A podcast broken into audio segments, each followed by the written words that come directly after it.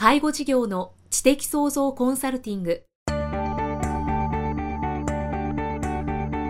ポッドキャスト介護事業の知的創造コンサルティングでは介護事業サービスを充実させるヒントはもちろん介護事業特有のマーケティングや数字を具体的にするアカウンティングの知識を身につけていただける番組です。番組では脳の専門家である長谷川芳也がビジネスにおける脳の使い方もお伝えいたします。このポッドキャストは成熟期衰退期に向かう介護事業を継続発展させるためのノウハウを提供する医療法人ブレイングループがお届けします。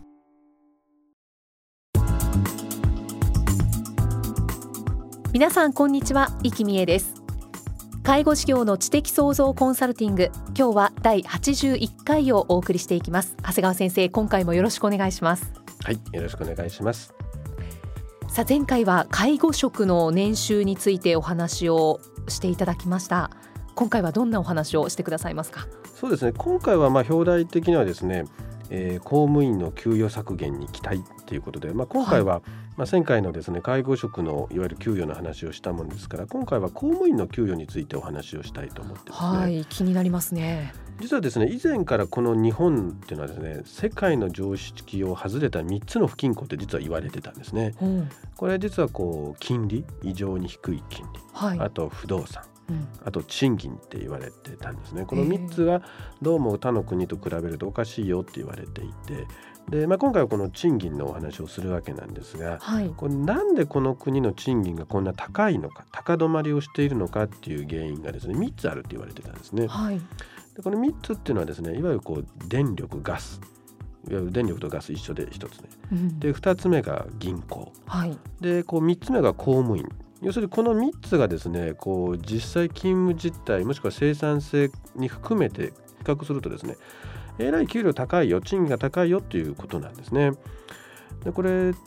要するにですねどういうことかっていうとこう何か経営上の問題があったらですねこう国からの援助を受ける可能性がある職種であるわけですこの3つっていうのは。だからこの3つがですねどうもこう要するにこう給与が高いんだよということなんですね。うんうん、これ例えば銀行なんですよね、はい。銀行って以前不良債権で問題になった時っていうのはこれ公的資金を注入していわゆる危機を脱したんですよね。そうですね。はい。ででもねいくつかの銀行って返済を終えてるんだけどでも一時的にその公的資金を入れたんですよね。うん、でこれもっとすごいなと思ったらこれちょうどこの、え最近出てたんですが要するにこう UFJ 銀行東京 UF 三菱 UFJ 銀行が初めて10年ぶりに税金を納めるようになった。で三井住友銀行に至ってはこう15年ぶりで。要するに今までこう、ま、赤字が蓄積した赤字があったもんですからどんだけ利益が出てもですねこうまずこう税金払わなくてよかったんですね。だから要するに一時はものすごい莫大な赤字でもう回らなくなってしまった運転資金が回らなくなったところを、逆に言うと公的資金でこう危機を脱して少しずつ利益を出しながら今に至ったってことなんですよね。はい、ですから今でもですね銀行はかなり利益は出してるんだけどでも実際何かあったらまた国が助けないかんわけです。要するに銀行って潰れたら困っちゃうんですよねみんな。そうですね、うん、だから本当はダメだったら潰しちゃえばいいんだけどそれをするとあまりにもこう影響が大きいから潰せない。うん、だったらやっぱりですね。銀行の給与ってこう今みたいに高止まりしてちゃいかんのじゃないか,、うん、それこそ安くするとは言わないんだけど民間レベルにすべきなんですよね。はい、で今回あの東京電力で問題になった電力ガス会社なんだけど、はい、これ実は今回のものが起こる前からですね昔から仕事の割には高収入が維持されてたんだよね。うんうん、だってこれ全然競争相手いないわけです。なんだかんだ言いながら競争相手いないから自由に値段だって上げれたんですよ。うん、だけど今回やっぱり大震災の結果からも分かるように何かあったらやっぱりこう潰しちゃうわけにいかないわけですよね。はいだからやっぱりある程度従業員の給与は、まあ、削減性というか適切にすべきだし、うん、本当言うとねこれ納入業者なんかもみんなダラダラでやってるわけですから納入業者の選定さらに見積もりも含めた固定費削減というのはこれできるんですよね。そうですよねだからもうやっぱりこう要するにこう人件費減らしさらに固定費を減らすってことがとっても大事なんですね。うんで今日メインになる公務員なんですが、はい、これ大体皆さん公務員の給料ってどれくらいか知ってます？いやわちょっとその、ね、値段というか金額としてはちょっとイメージはつかないんですけれども、まあ、高いんだろうなっていう。そうですね、はい、まあ、公務員の平均年収、まあ、これ平均をちょっと今回使わせていただくんですが、はい、まあ、平均年収が大体700万、うん、退職金が大体2500から3000万と言われてるんですね。はい、これ明らかにサラリーマンの年収の中央値352万という前回の話からするとこれ乖離してんですよね。そうですね。で大体これがですね国と地方を表せるとですね職員数が大体341万人。年間の人件費が33兆円に及ぶんですね。そんなに？そんだけ出してるんですよね。はい。で今消費税の問題が出てますね。はい。消費税1%でだいたい2兆円の増収と言われています、うん、ですから現在の消費税を5%から10%にしてもせいぜい10兆円増えるか増えないかという世界なんですね、はい、でこれ実は民主党さんちゃんとマニフェストで言ってるんだけども地方公務員を含めた公務員の給料を20%カットするといわゆるこう33%のの20%ですからだいたい56兆円カットできるんですね。ですからこう最近なんとか減らすためにですねこう新規の公務員採用を減らすっていうとんでもないことをし始めたんですが、はいはい、新規を減らして今までの人に手をつけないっていうのはですねこれはもう若者たちにですね本当希望も夢もなくしてしまうわけですから、うん、これはまずですねあのまず今いる人公務員もみんな身を削る必要があるんではないかなと思ってですね。本当にあの長谷川先生のおっしゃる通りで本当にもう今就職が厳しい時代ですからね、はい、そこでさらに公務員の新規採用を減らすなんてのはとんでもないわけなんですよ。本当ですね。で実はですね私はですね個人的にはこの公務員の給与削減に少し期待してるんですよ。はい、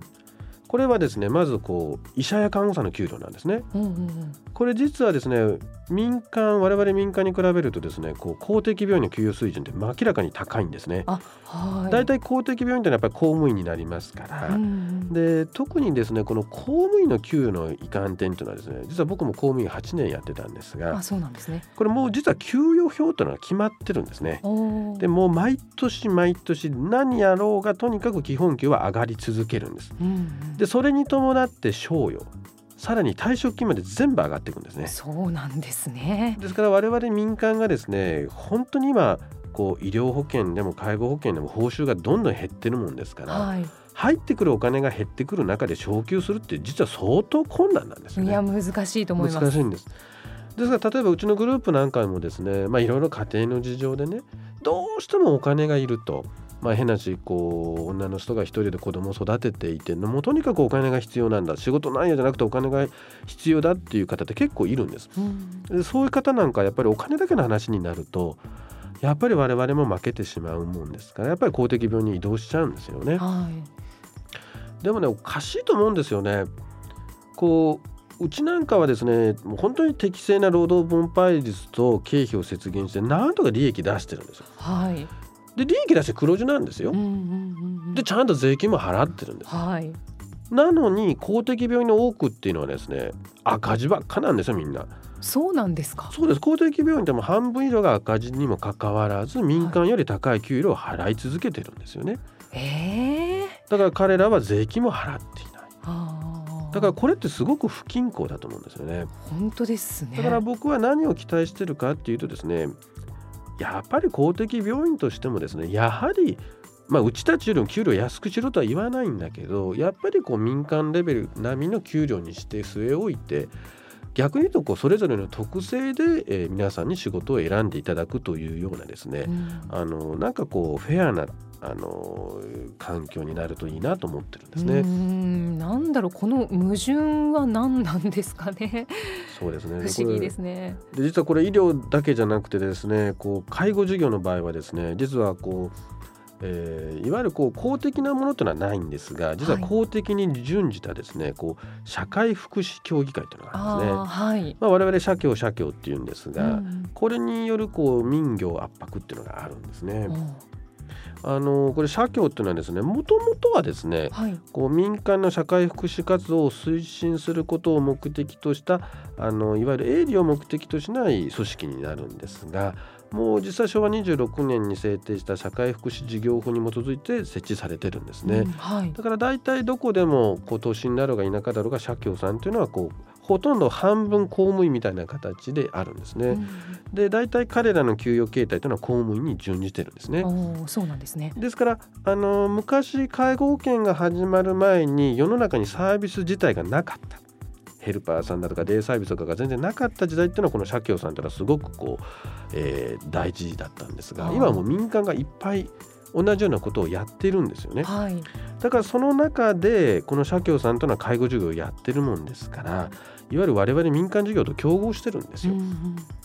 だけどもえー、そこの社協さんの多くっていうのはですね給料は公務員に準じていて結構赤字なんですよね。これなんでじゃあそれでもやっていけるかっていうとですね、はい、こういわゆるこう社協さんのいわゆる本体にですねこう国だとか市から補助金が出てるんですね。だから結果として赤字であって税金も払っていないのに公務員に準じた給与水準が維持されているんですね。これはもう公的病院と同じですね。ことなんですよね。ですから我々からするとですねこう社協さんというのは、まあ、はっきり言うと、えー、親方日の丸的なところがあるから、うん、我々が見ても明らかにサービスの質は悪い、だけどある程度独占でこう抱え込んでしまうこともできる。で利用される方っていうのはまあ社協さんならしょうがないということで、えー、劣悪なサービスでも我慢して。でそれでいながら民間はなかなか参入できない。でなぜ参入できないかって言ったら公的な補助金があるものから給与水準が、えー、そんなに働いてなくていいサービスをしてないのに高い。で民間は低いということがあって全くこうフェアな戦いができないんですね。ですから決して何度も言うようなんですけど公務員だとだとか公務員に準じるこの社協さんっていうところの給与を安くしろとは言わないんだけどせめて民間水準に下がっていただければですね、はい、これは僕はちょうどですねどれぐらい下げたらいいかという要するに公務員の給与20%削減で僕はちょうどいいぐらいだと思ってるんですが、うん、そうすると医療も介護もこれ民間とですねすごく公正な競争ができるんではないかなと思ってこのことは間違いなくサービスも質が上がりますから、はい、これ利用される患者様利用者様のためになると思っていますので、えー、ちょっと言葉として厳しいのかもしれないんですけど公務員の20%給与削減に大変期待しています。そうですね。でもこういうお話ってやっぱり聞くんですよね。で私はもうやっぱり常々こうもやもやっと感じてはいたんですけどなんかすでに見えてる矛盾があるのでやっぱ早くこう壊してくれないものだろうかと思いますね。まあ、ただね僕は実はもうやむを得なくなって何何らかの形で公務員の給料は間違いなく削減されるとは思います。うん、あのこれは僕の個人的な意見なんだけどやっぱり世の中っておかしいなと思ってたことって必ず是正されるんです。ここって何かおかしいなってこれどういう形にせよねだから例えばこう電力ガスがっていうのがおかしいなと思ってたらやっぱり今回の東京電力みたいなことが起きてこれ間違いなくこうやはりあそこは給与削減まで絶対やってきますし、うん、固定削減もやってきますからやっぱりそのままのおかしいのことって続かないと思う。だから今もみんながこう新卒の人が仕事がないえー、民間の人はどんどん給料も低いけど頑張ってるなんてことがずっと続けばですね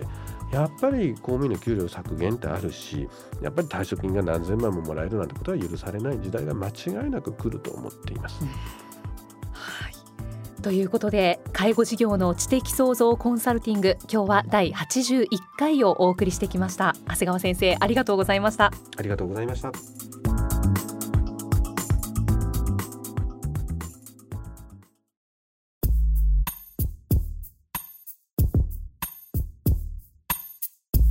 今日のポッドキャストはいかがでしたか？番組では長谷川義也への質問をお待ちしています。質問は株式会社在宅のウェブサイトにあるお問い合わせフォームからお申し込みください。サイト URL は http コロンスラッシュスラッシュ brain-gr.com スラッシュ ZAITAC